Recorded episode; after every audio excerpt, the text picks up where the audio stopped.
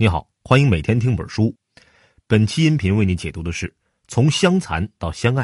副标题是“两性行为的自然演化”。这本书的中文版呢，大约三十万字。我呢，会用大约二十五分钟的时间为你讲述书中精髓。自然界中动物两种性别的演化逻辑，以及无论对人类还是动物来说，有亲和力的爱情才能长久。婚姻和爱情是人类情感生活中的主旋律。也是文艺作品里长久不衰的主题，但是你有没有想过，为什么我们人类会拥有爱情，会有今天这种一夫一妻制的婚姻？现在啊，很多文艺作品，比如电视剧里面有很多关于男女之间性的描述，比如接吻啊、拥抱啊、性诱惑等等，这就让人们认为性才是男女之间结合的最重要原因。但是动物学家德吕舍尔指出，这种看法是错的。现在，离婚作为一种社会现象越来越普遍，背后有一个重要原因，就是男女之间往往不知道到底是什么让他们能维持婚姻、长久的生活在一起。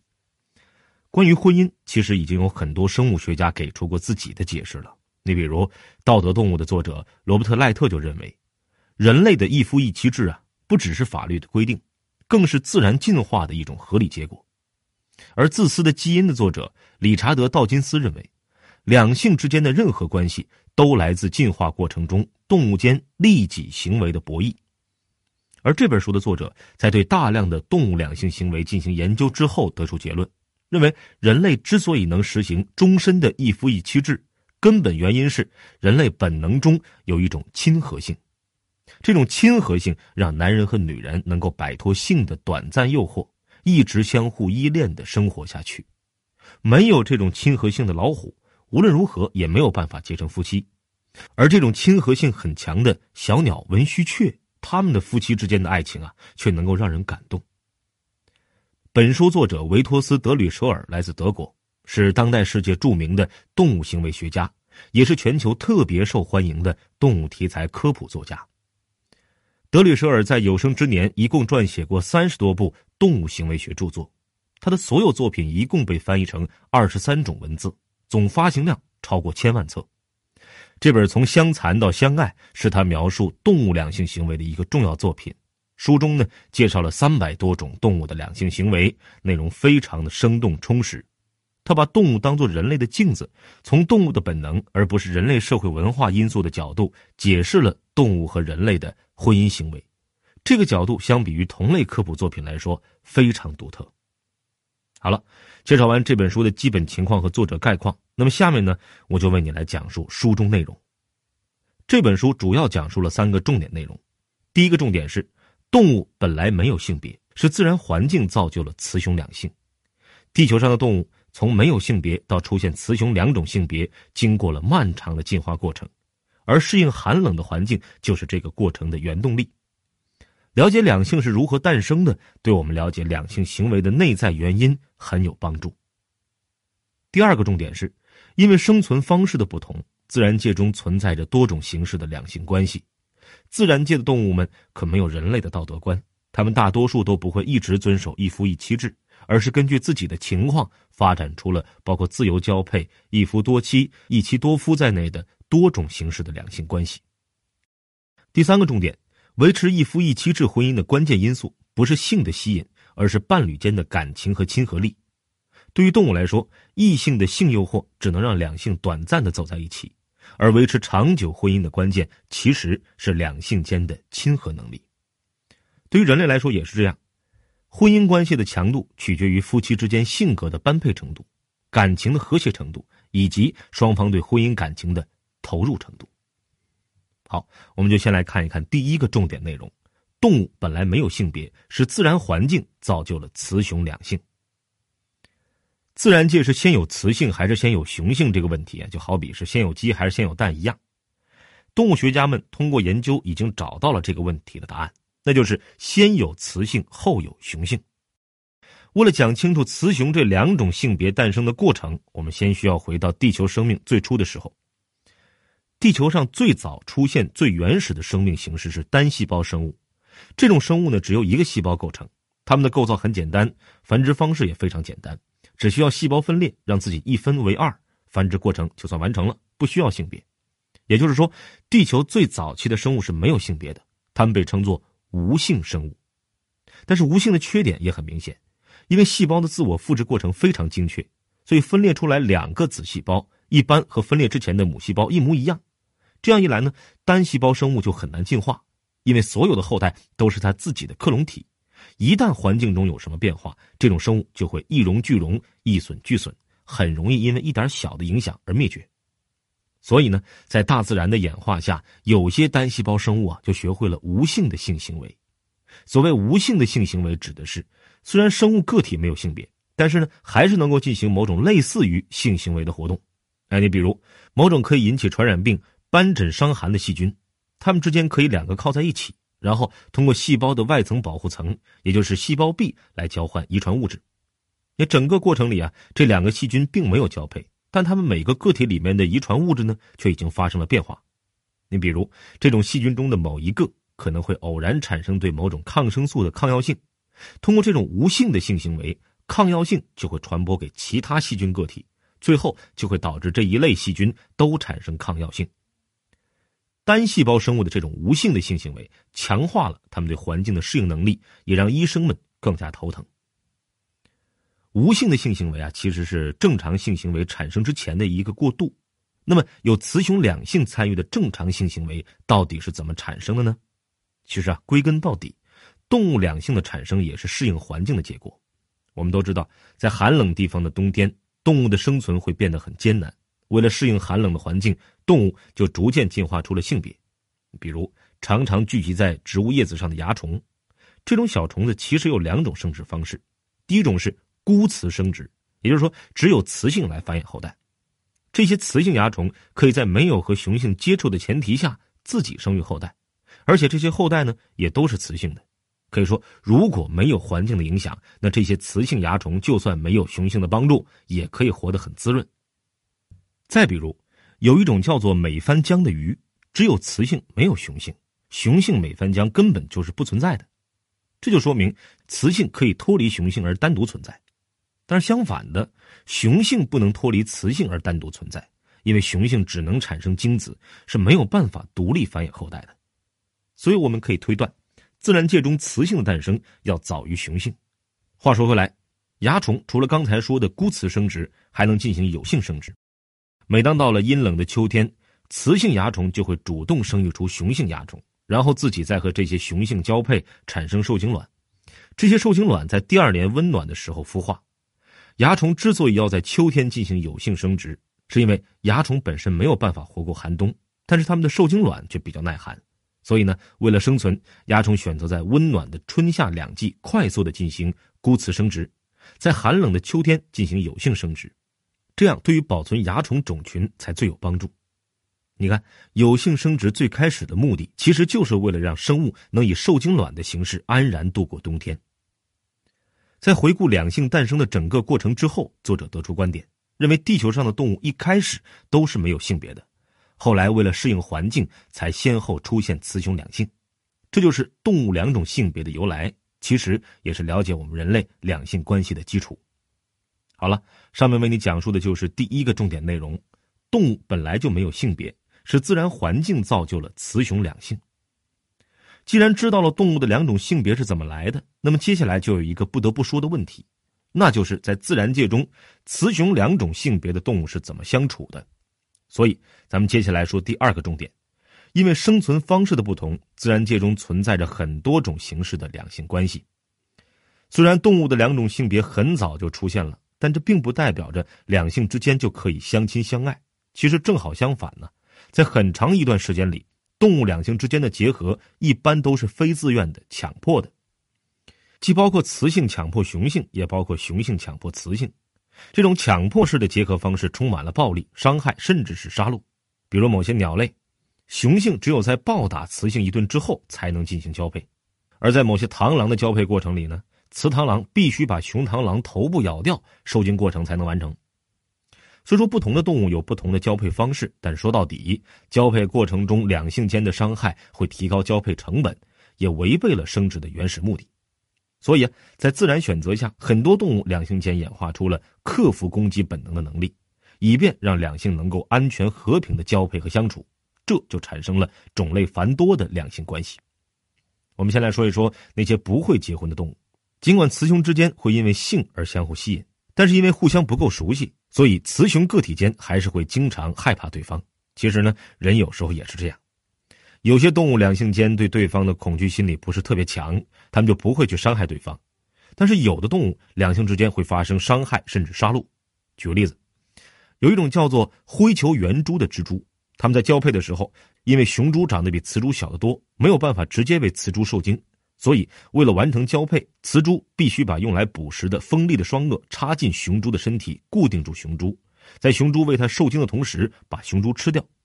不得不说。雄灰球圆蛛的命运很悲惨，但还不是最悲惨的。有一种叫做猛的小飞虫，要想完成交配，雌猛必须降落在雄猛的背上，把雄猛杀死，然后吃掉，只剩下生殖器。这之后，雄猛的生殖器才能粘着在雌猛的腹部，并让雌猛受精。可以说，对很多动物来说，交配过程其实非常危险。只不过，由于受到繁殖本能的驱使，它们才敢冒着生命危险去交配。对于一些更高级的动物，比如哺乳动物里的犀牛，它们一般不会把对方杀死，只不过交配过程会很粗鲁。犀牛本身是一种独居的性格暴躁的动物，一般情况下，它们都会尽量避免相互接触。而到了发情期，性的吸引力会让雌雄犀牛走到一起，这时候它们的接触就不可避免了。在交配之前，雌雄犀牛首先会非常野蛮的互相冲撞一番，在这个过程中，双方都很有可能会不小心把对方杀死。只有在进行了一段时间的搏斗之后，他们的攻击性才会逐渐减弱，对对方的态度也才会缓和一些。最后，如果对方对彼此都满意，雌犀牛才会让雄犀牛爬到它的背上进行交配。除了犀牛以外，一种叫做陆龟的乌龟也是这样对待配偶的。为了和雌龟交配，雄陆龟会猛然的驱赶啄咬雌陆龟，直到把雌性弄得动弹不得，雄陆龟才会靠近雌龟和它交配。这实际上就是强迫性行为。交配过程中充满暴力的例子还有很多，比如非洲爪蟾、北象海豹等等。它们的交配本质上都是强迫的，所以这些动物也都是不可能结婚的动物。当然了，自然界中的两性并不总是充满暴力啊。比如对于松鼠来说，因为雌松鼠的生殖器是被它的尾巴挡住的，所以交配只能在雌性同意的前提下进行。为了说服雌性，雄性松鼠往往会装作成一个无助的松鼠宝宝，用悲伤的音调发出吱吱的叫声，以此来唤起雌松鼠的母爱本能。可以说，松鼠配偶之间的亲和性根源来自成年雌性松鼠和它的幼崽之间的亲子关系。而且呢，一对松鼠在交配之后，一般还能充满感情的相处几天。虽然最后雌松鼠还是会把雄松鼠从身边赶走，但它们之间的短暂相处显然已经有了婚姻的雏形。松鼠配偶之间的婚姻时间太短，而有一种叫做憨尖鸟的海鸟，它们之间的婚姻就长得多了。憨尖鸟的寿命大约有二十年，实行的是终身的一夫一妻制。但是和人类不同的是，它们只在繁殖季节交配，其他季节双方并不会生活在一起。虽然雌雄憨尖鸟的体型相似，而且呢都很有攻击性，但是雄鸟几乎每天都要猛烈的啄咬雌鸟几次。而在雄鸟面前，原本也很好斗的雌鸟则会表现得十分温顺，永远都是打不还手。有趣的是，雄鸟对雌鸟的频繁攻击，并没有影响它们之间的深厚感情，它们本质上还是很爱对方的。如果说松鼠和憨尖鸟之间的相处还是因为感情的话，那么动物之间也不缺乏物质的婚姻。在自然界中，有一种婚姻叫做同居婚姻。指的是配偶双方只是因为某些物质的原因，比如领地而生活在一起，并不关心对方到底是谁。比如一种叫做盲虾虎鱼的小鱼，雄鱼会找到一个适合生存的洞穴，通过这个来吸引雌鱼来和它交配。如果有一条雌鱼喜欢这个洞穴，那么它们就能共同的生活在一起。这看起来好像是一夫一妻制，但是实际上，不管是雄鱼还是雌鱼，都一点也不关心对方，他们只关心自己住的这个洞穴舒不舒服。也就是说，如果其中任意一方被一条其他的同性取代，另一方都是不在乎，只要能生活在一个洞穴里，管他谁是谁呢？所以，盲虾虎鱼之间的婚姻是彻头彻尾的物质婚姻。当然了，大自然的创造力是无限的，还有很多种其他形式的两性行为，比如生活在美国德克萨斯州的某些火鸡，实行的就是一夫多妻的独裁制。一群雄火鸡和雌火鸡会生活在一起，但是只有一只雄火鸡有交配权，所有的雌火鸡都是他的妻子，而所有其他的雄火鸡都没有交配的权利。这就是一种典型的一夫多妻制。在肯尼亚有一种东非狒狒，这种狒狒一般生活在三十到八十个成员组成的小群体里。在交配季节，雌狒狒会每天和不同的雄狒狒自由交配，而没有任何其他个体会干预这种行为。这种东非狒狒遵循的就是自由婚姻的模式。再比如，澳大利亚塔斯马尼亚岛有一种动物叫做袋獾，它们则有着季节性的一夫一妻制。它们的幼崽需要九个半月来成长，所以每对袋獾都会在一起生活九个半月。这之后，它们就会分手，直到下一个交配季节到来时再去寻找新的季节性配偶。说了这么多，不难发现，其实自然界中两性关系的种类很多，比如无婚姻关系、一夫多妻制、一夫一妻制、季节性结偶关系，还有同居婚姻等等。但不管是哪种两性关系，在本书作者看来，都是特定物种适应自然选择的结果。好了，上面为你讲述的就是本书的第二个重点。因为生存方式的不同，自然界中存在着很多种形式的两性关系。我们人类两性间的关系，在世界上的绝大多数文化里，都是典型的终身一夫一妻制。所以，一夫一妻制自然也是科学家研究的重点对象。所以，最后一个部分，我们就来说一说。一夫一妻制婚姻产生维持的关键因素，不是性的吸引力，而是伴侣间的感情和亲和力。那如果要讨论一夫一妻制呢，就绕不开婚姻。动物学家对婚姻的定义是：雄性和雌性个体在发生性行为之后的一段时间内，彼此间仍然存在的依赖关系。所以这里的关键是，雌雄个体间必须要有一种持续的依赖感情。这样一来，像火鸡那种一夫多妻制的关系，其实算不上婚姻。因为对于雄火鸡来说，雌火鸡只是它的私有财产和生殖工具而已，而憨尖鸟之间的关系可以说就是标准的婚姻，因为一对憨尖鸟是可以相处一辈子的。而雄性经常啄咬雌鸟，其实呢也会慢慢的变成一种仪式，并不会让雌鸟真正受伤。明白了婚姻是什么之后，我再来跟你讲一讲动物两性间能形成婚姻的根本原因。其实从本能层面来看。影响两性结合的因素主要有三种，分别是攻击本能、性本能和亲和性结对本能。根据奥地利动物学家康拉德·洛伦兹的理论，攻击本能是动物为了生存而演化出来的一种本能。每一个动物都天生拥有攻击性，攻击性的强弱决定了动物的性格。比如老虎的攻击性就非常强，而长颈鹿的攻击性就很弱。攻击本能会让动物两性之间相互远离。第二个因素，性本能。顾名思义，就是动物天生的寻求和异性交配的本能。在发情季节，性本能会克服攻击本能，让动物不顾一切的和异性交配。而第三个因素，亲和性结对本能，是科学家们最晚才发现的一种本能。结是结婚的结，对是配对的对，指的是某些社会性动物天生就有的和其他个体结合成稳定伴侣关系的自然倾向。事实上呢，正是亲和性结对本能，才让动物两性间从相残走向相爱。在发现亲和性结对本能之前，人们普遍认为是性本能让两性个体间克服攻击本能，从而结合到一起并产生婚姻。但是这种看法后来呢，被证明是错误的，因为性本能虽然可以抑制两性间的攻击本能，让两性走到一起。但是，一旦两只动物或两个人的性欲望得到满足，性就没有办法再让他们继续待在一起了。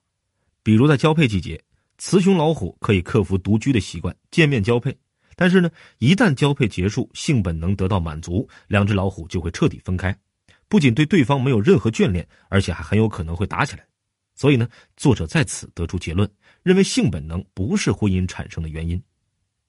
再给你举个例子。在奥地利和匈牙利的交界处，生活着一种叫做文须雀的鸟。这种小鸟在性成熟之前便会开始寻找配偶。在这个过程里，雄文须雀会不断的和他喜欢的某只雌雀玩耍互动。如果雌雀愿意忍受雄雀在它身边，那么他们最终就会结为夫妻。一般来说，一旦结为夫妻，一对文须雀就永远不会相互分开。无论是洗澡、整理羽毛、睡觉，还是寻找食物，他们都会待在一起。文须雀之间的爱非常体贴，夫妻之间会用喙来帮对方梳理羽毛，互相爱抚。在夜里做丈夫的雄雀甚至会展开它的翅膀，把妻子覆盖在它的翅膀之下，以保持妻子的温暖。从这方面来看呢，文须雀可以说是自然界里的模范夫妻了。如果遇到不幸，一对文须雀中的一只被天敌杀害，那幸存的另一只文须雀呢，就会一边飞来飞去的呼唤自己的伴侣，而后还会一声不响的坐着。这只鸟会很明显的表现出和人类一样的悲伤感情。在经历一段长时间的哀伤期之后，那只幸存的文须雀会重新结婚，找一只同样年纪比较大的鸟开始第二段婚姻。但是重婚的文须雀会经常吵架，他们之间分居的时间也会远比第一段婚姻时要长。有时，他们甚至会选择彻底离婚。所以，对于文须雀来说，他们凭理智找到的第二段婚姻，一般只是一种将就，通常不如有青春热情铸造出来的第一次婚姻幸福和持久。正如文须雀的结偶行为显示的，一旦动物和配偶结成了亲密的婚姻关系，它会把全部的感情投入进去，这样就没有办法再和第二个配偶结婚了。人也是这样，如果一对感情深厚的夫妻，其中一方意外去世，另一方即使再婚，也永远难以忘记去世的另一半，因为他的感情已经耗尽，所以第二次婚姻一般也很难达到第一次婚姻的感情水平。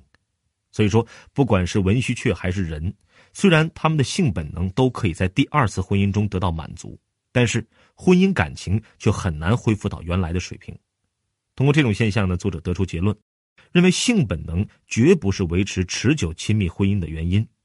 理想的一夫一妻制和个体间的依赖感，只能来自于动物的亲和性结对本能。那根据这个判断，作者总结说，婚姻关系是不是稳定，取决于伴侣双方的结对本能有多强。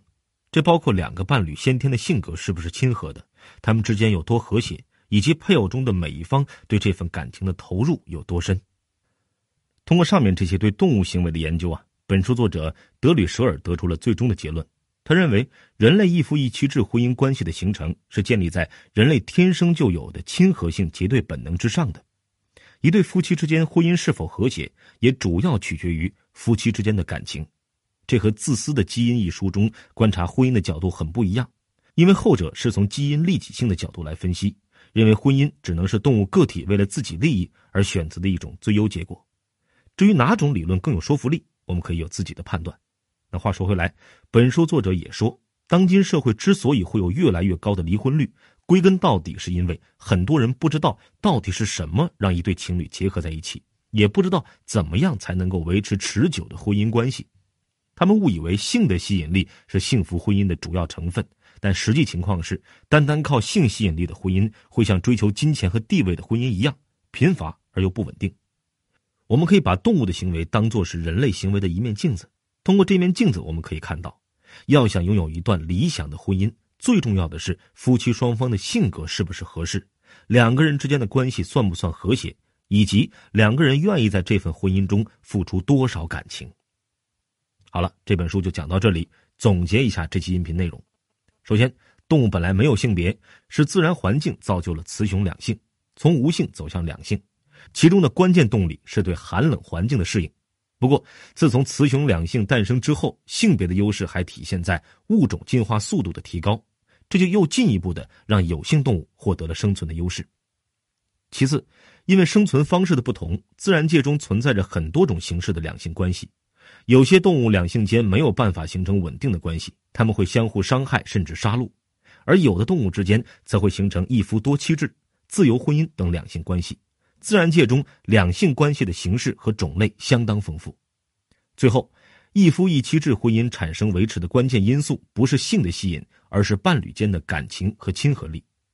动物学家总结出，影响两性结合的因素主要有三种，分别是攻击本能、性本能和亲和性结对本能。攻击本能让两性相残，性本能只让两性短暂接触，只有亲和性结对本能才能让两性从相残到相爱走向婚姻。动物是人类的一面镜子，从动物身上我们可以发现人类拥有理想婚姻的关键，那就是夫妻之间性格的般配、感情的和谐以及双方对婚姻感情的投入程度。说到最后呢，还想提醒大家一句。这本书的结论建立在作者对大量动物行为的观察之上，对我们了解动物两性关系的形成很有帮助。不过，人类相比于动物有着更高的智慧、更复杂的社会关系，还有人类才有的道德感。人类社会中还存在法律法规的约束，所以我们不能简单的把人类的两性关系类比于动物的两性关系。书中对人类的类比，我们可以参考借鉴，但也应该有自己的判断。好了，以上就是本期音频的全部内容。为你准备的笔记本文字就在音频下方的文稿里。恭喜你，又听完了一本书。